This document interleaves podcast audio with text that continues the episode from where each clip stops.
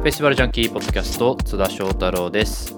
2022年2回目の配信なんですけど実は前回の116回目がミュージックプラストーク機能というものを使っていたため Spotify でしか配信してないのでいつも Apple とか他のプラットフォームで聞いていただいてる皆さんはもしかしたら明けましておめでとうございますの、えー、回になるかもしれないんですけど改めまして、えー、2022年も、えー、このポッドキャストよろしくお願いします。いや前回2週間ぐらいお休みして正月ボケで配信できてなかったんですけど公開するといろいろコメントとかメッセージとかもいただきましてですね待ってくれてたというかあの死んだかと思いましたみたいな。あの2週間空けるとそう思われるんだなと思ってしっかり配信していこうかなと思っているところでございますが。なんかいろいろ去年年末とかもねコメントいただいたりメッセージいただいたりしていてこれ読んでいいのかわからないんで一旦読まないでおこうと思うんですけどあのもし読んでいいメッセージとか公開していい質問みたいななんなら公開してしたい質問みたいなも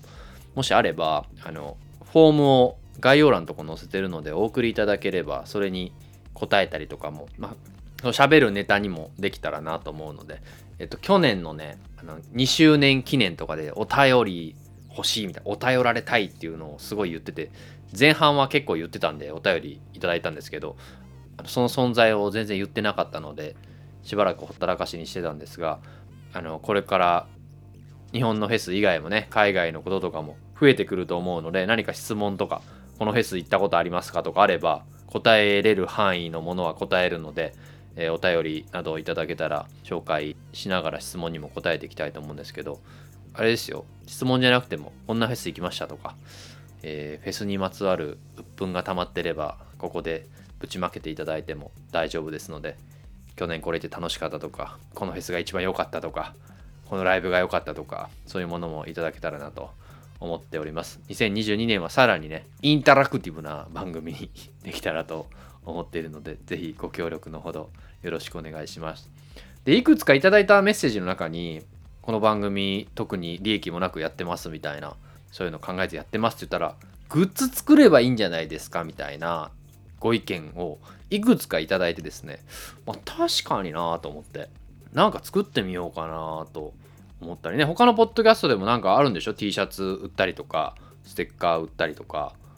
なんかドネーションしたりとか。一切今んとこ何もないですからね。グッズね確かに作りたいなと思って少し考え始めたのでもしよろしかったらまたチェックしていただけたらなと思います。ということでですね、今回はついに来ましたよ。やっとできるわっていう感じです。あの、この番組も何度も言ってますけど、もともとは海外フェスに僕が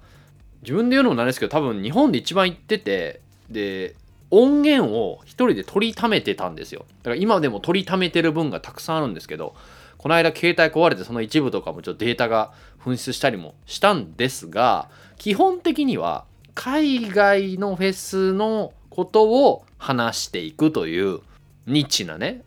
趣旨でやってたんですけど、まあ、海外フェスといえば新年何から始まるかというとアメリカで開催されるこちらのラインナップ発表っていうところから年が始まるんです。だいたい1月2日3日ぐらいに発表されてそこはチケットが発売。で4月に開催。で日本にもまあ日本というか世界中に YouTube で配信もされるっていうようなでそこからこう海外のフェスが立ち上がっていくもちろんそれ前にあのマイアミでウルトラミュージックフェスティバルとかあったりもたくさんあるんですけどまあいわゆるこうフェスシーズン開幕的なのが4月のコーチェラ。で1月にラインナップが発表されるとそのコーチェラのラインナップが日本時間1月13日に発表されました。いつもより少し遅めの発表だったんですけど、もちろんコロナウイルスの影響で1年前、そして2年前中止になっていたので、まあそういう影響もあってのことかなとは思うんですけど、発表になったので、まあ、今回はそのこちらのラインナップと、そしていくつかこれも質問いただいてました。大きな声では言えないかもしれませんが、実際今から行くとしたら、まあコロナがね、落ち着いたとして、行くとしたらどうすればいいんですか？というのに答えていきたいかなと思います。前半はね、ラインナップについてお話ししていきたいなと思っております。えー、1月13日にフルラインナップ、まあ、全てのね、出演アーティストが発表になったわけですけども、まあ、改めて、まあ、今手元にニュースがあるのでそれを読んでいくと、アメリカ・カリフォルニア州で2022年4月15日から17日、22日から24日の2週にわたり開催されるアメリカの音楽フェス、コーチェラバリーミュージックアーツフェスティバル。過去コーチェラのフルラインナップが発表となった。ヘッドライナーは金曜にハリー・スタイルズ、土曜にビリー・アイリッシュ、日曜日に YE、カニエ・ウェストですね、が決定。さらに、スウェディッシュハウスマフィア88ライジングによる88ライジング Head in the Clouds Forever のショーケースも発表された。他にもディスクロージャー、マネスキン、ブロックハンプトン、リーナ、サワヤマ、ドージャキャットら150組以上がラインナップされている。今年も例年通り YouTube の配信が行われることもアナウンスされたということで、えーまあ、こちらはですね、説明しておくと、アメリカ・カリフォルニア州の、まあ、パームスプリングスという、まあ、砂漠の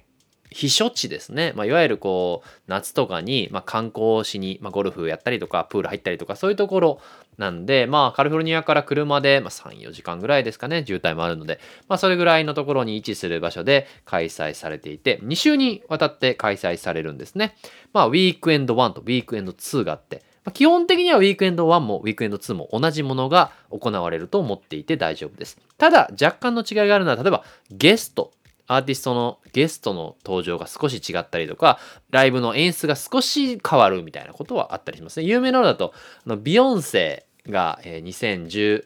2018年ですね、えーライブを行ってそれをがすごい世界的に注目されたんですけど小さい話ですけど衣装が1周目が黄色2周目がピンクみたいな、まあ、そういう違いがあったりだとか1周目に登場しなかったゲストが2周目に登場したりとかそういうことがあったりはするんですけど基本的には2周とも同じという、えー、形になります。そしてラインナップなんですけどこれねいろいろ今からもぐだぐだ話していきますよ。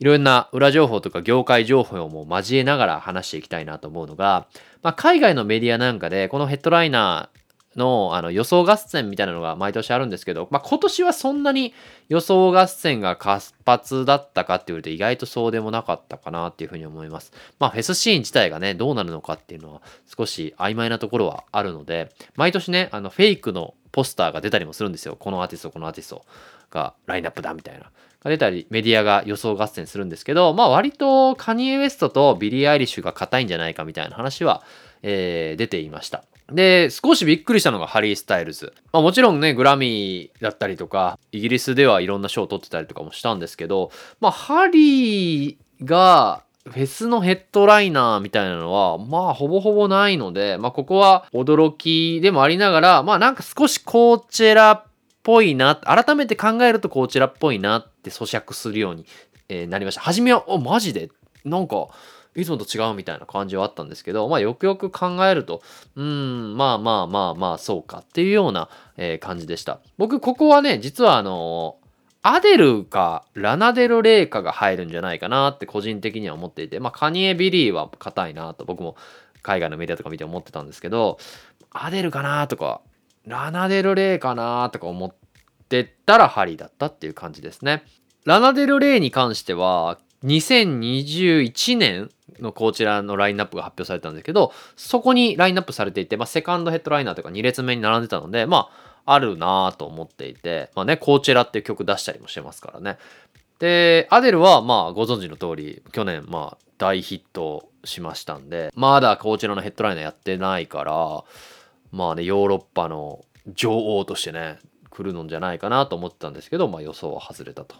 いう感じになりましたね。で、まあ2列目、さっき2列目みたいな話しましたけど、2022年はリルベイビーとか、フィービー・ブリージャーズも2列目にいましたね。メーガン・ジ・スタリオンとか、ディスクロージャー、ストロマエ、ドージャ・キャット、ジョージ、ジェイミー XX、ランザ・ジュエルス、この辺りもね、いましたね。まあヒップホップ勢がもう少し入るかなと思ってたんですけど、まあまあまあこんなところかっていったところですね。ヨーロッパ勢がまあいるっちゃいるけど、いつもよりなんかこう少ないかなとも思ったりもしますね。少しアメリカのアーティスト多めにしてるのかなっていうのを思いました。ちょっと計算してないんでわからないですけど。まあ他にももう一列下で言うと、えー、個人的に好きなアーティストはオマーポロとか、あとアイドルズ。まあ、これイギリスのバンドですけどね。ミーカ、スロータイ、バッドバッドノットグッド、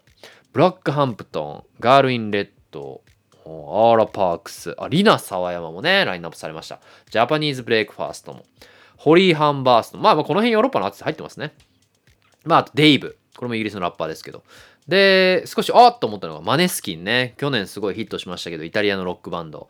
この辺入ってくるんだな、みたいなのありましてね。あとね、アルトゥン・ギュンね。これも少し文字小さいですけど、あのオランダとトルコのあの多国籍なバンドで、フジロック出る予定だったんですけど、出れなかったんですね、このアーティストも。だったりっていうのがラインナップとしてあって、で大きいネタで言うと、日本からはキャリー・パムパムが、えー、出演すると。キャリーさんですよ。僕、2年前ぐらいですか？コロナ禍前、キャリーさんの番組に呼んでもらって、キャリーさん海外フェス出た方がいいですよみたいな、なんか、キャリーさんにフェスをなんか教えるっつはおこがましいですけど、なんかこう、海外のフェスとかこうなってますよとか、フェスで売れてるご飯こんなんですよみたいなの、キャリーさんがラブシャでご飯を出すみたいなのがあったので、まあそういう話したりとかしたんですけど、結局タピオカ出したんですよね。キャリータピタピっていうタピオカを出すことにその番組で、えー、なったんですけども、まあキャリーさんが出演すると。もともと2021年もラインナップされていたので、まあ、まあ、そのままの流れかなというところで、そして日本からだと、キズナ愛、初音ミク、この2組も、えー、ラインナップされてたんですけど、今回2022年は外れてると。キズナ愛さんは、キズナ愛さんって言っていいのかあれですけど、2月で活動休止なんですね。だから出ないんだな。で、初音ミクさんは、初音ミクさんっていう言い方もあれですけど、まあ、出ないという形になりましたね。で、この2020年のラインナップ、もともとね、あの、開催される、2回連続で中止になってますから、開催される予定だった時にラインナップされてて入ってないアーティストも結構、まあ、いて、もともと、そもそもといえば、ヘッドライナーが今、カニエ、ビリー、ハリー、ハリースタイルになってますけど、トラビス・スコット、フランク・オーシャン、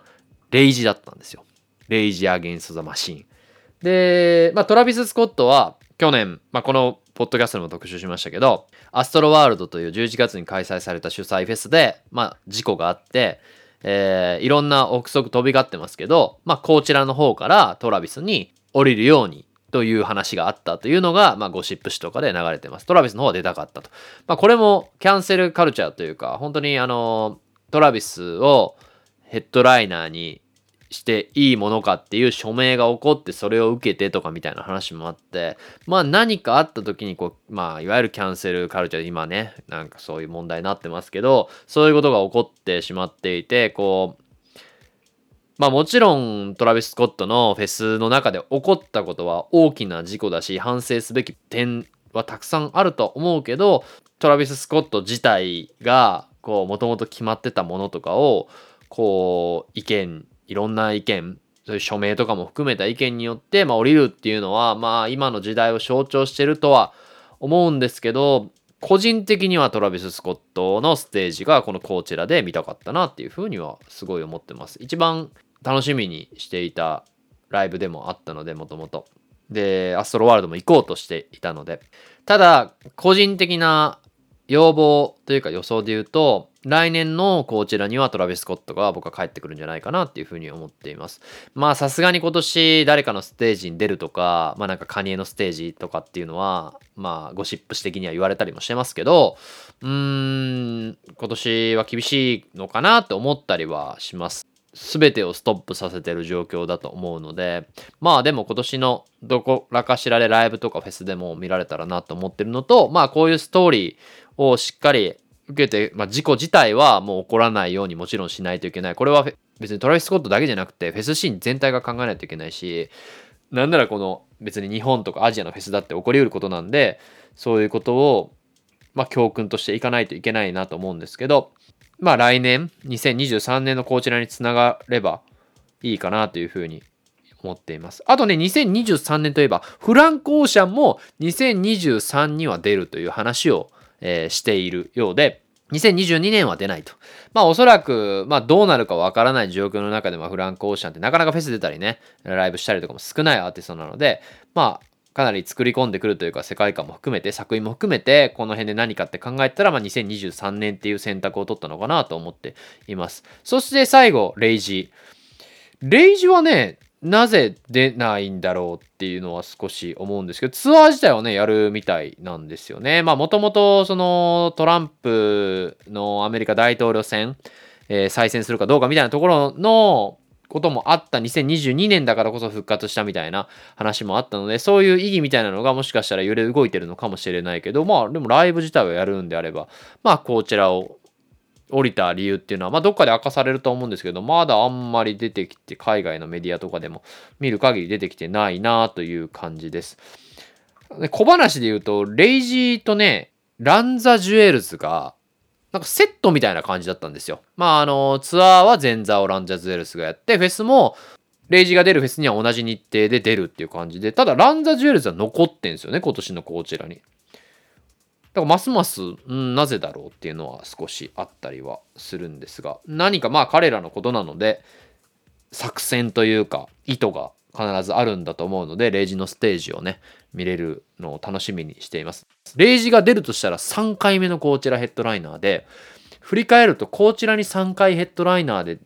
出てる人ってなかなかいなくて、2回はレッチリとか美容区とか、アーケードファイヤー、ミューズ、この辺りが2回やってるのかな。トゥールもか。出てるんですけど、3回ヘッドライナーを取ったのはレディオヘッド。今のところのみ。ここにレイジが加わる予定だったんですが、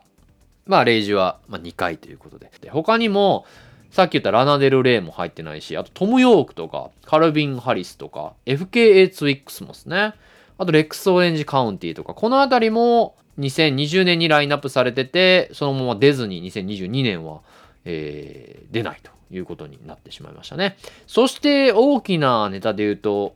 こうツイッターとか見てて、ビッグバンが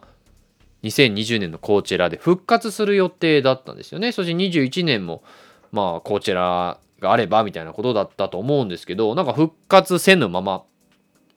2022年はこうラインナップから外れるっていうのがあってこの韓国のこのダンスミュージックグループというか、まあ、アイドルグループみたいなって流れがあって、まあ、ブラックピンクビッグバンみたいな形でこう2019年ブラックピンク出たんでね。なんかそういうこう枠じゃないんですけどあってなんなら来年 BTS かなとか思ってたところであビッグバンクじゃ出ないんだっていうのがやっぱありましたね。このアジアの流れで言うとね、まあキャリーは入りましたけど、少しアジアが少なめかなって思ったりもしますね。雑談なんであれですけどね、もうもはや宇多田ヒカルとか出てくんねえかなと思いますよね、コーチェラ。日本からだとね、そういうアーティストも、まあ、もちろんもともとおとぼけビ～バ～出たりね、昔にはコーネリアス出たりとか、スカパラ出たりとか、最近 x ジャパン出たりとか、まあ、そういう流れがあったので、で、きゃりーでしょ？まあ、パフュームも出ましたからね。宇多田、どうですか？コーチェラの主催者の方。まあ、日本人はいないんでね、主催の方に。なんか、もし会うことがあれば、現地でも伝えてみたいと思いますけど。まあ、そういった形で、えー、ラインナップ、ヘッドライナーで言うと、まあ、やっぱりまあ、カニエもそうですけど、まあ、ビリー・アイリッシュが入ったっていうのが、史上最年少、二十歳でのヘッドライナーということで、まあ、まあ快挙ですよね。2019年ですからね、こちらのステージがすっごいこう話題になって、そこから世界中のフェスを駆け上がっていくみたいな。それまでその2019年の前に2018年ってサウスバイとかでも、まだ小さいステージで出てましたからね。日本にも来たりとかもしましたし。そっからやっぱあのコーチェラ、まあ作品もそうですけど、まああのコーチェラのライブが、伝説的なものがあって僕も本当それこそ若い女の子のこのもう押されまくってもうそれこそちょっと怪我すんじゃないかみたいなステージだったんですけどそこから一気にヘッドライナーになるという形でしたね。でカニエ・ウエストで言うとそういえば2019年はサンデーサービスって言ってあのメインのステージというかそもそもの会場内じゃない会場外のキャンプエリアみたいなところで彼が、えー、最近ずっとやってる、まあ、日曜礼拝みたいなステージが朝もうあれ早かったな。朝9時ぐらいからスタートして僕もなんか6時ぐらいに起きてシャトルバスに乗って並んで T シャツ買ってっていうのがあったんですけどなんか朝ライブやるっていうのがねありましてですね。でそこからなんでこう2019年組じゃんみたいな。2019年の出たアーティストがまた形を変えてヘッドライナーとして登場するっていうね、えー、ところなのでまあそれはそれでまたフェスシーンが2019年完全にストップしたものがまたスタートするのかなっていうそういう流れも僕的には組めるなと思っていて楽しみにはしているんですけど。いやカニエ・ウエストはねいろいろまあその2019年の時、まあ、以前からまあそうなんですけど、まあ、大統領選出バスとかまあいろいろ問題な発言とか行動も多い中でなんですけどまあこうやってラインナップされるということがあってねそもそも名前変わってるじゃんみたいなね。うんところもあるので、まあ、気になるっちゃ気になるけどなんかこう何しでかすんだろうみたいなのもありますね。なんか噂ですけどその前回の2019年はヘッドライナーにするにはなんかステージの形をいじってくれみたいなこと言ってこちら側に却下されたみたいな、まあ、そういう都市伝説が流れてたりも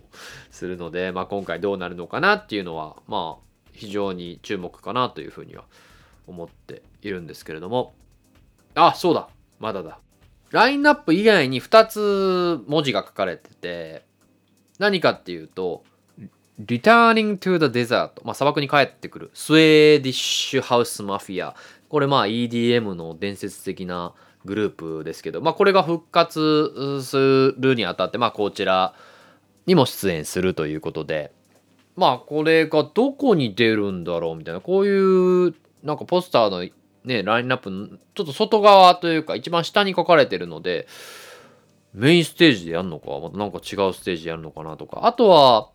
おそらくこのカニエのあのサンデーサービスの時の1位みたいな感じでフィーチャリング88 Rising Head in the Cloud Forever っていうのね。まあ、これも前のこちらの時にもラインナップされてて、まあ、88 Rising っていうまあアジア系のレーベルがあるんですけど、まあそのチームが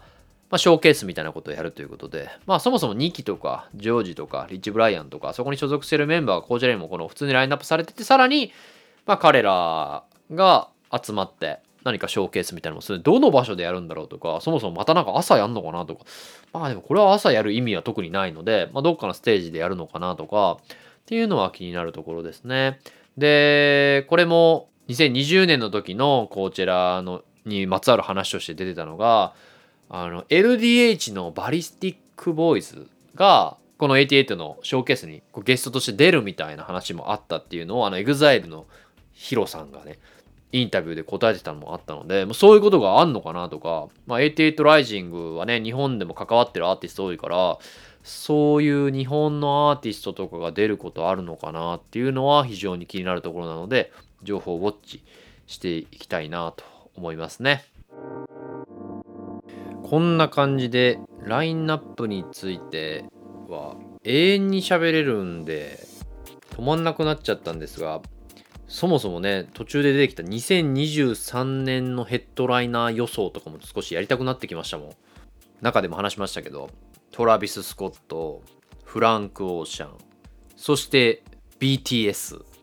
アデル、ラナデル・レイ、この辺りからいかがでしょうか？いかがでしょうかっていうか、ヘッドライナー予想をね、したいなと思うんですけど、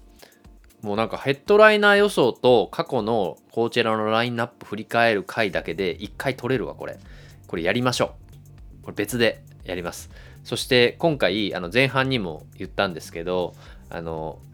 もし今からこちらに行くとしたら大きい声では言えないですけどね。もし今からコロナの状況が落ち着いてこちらに行けるとしたらどうするっていうパートも取ったんですけど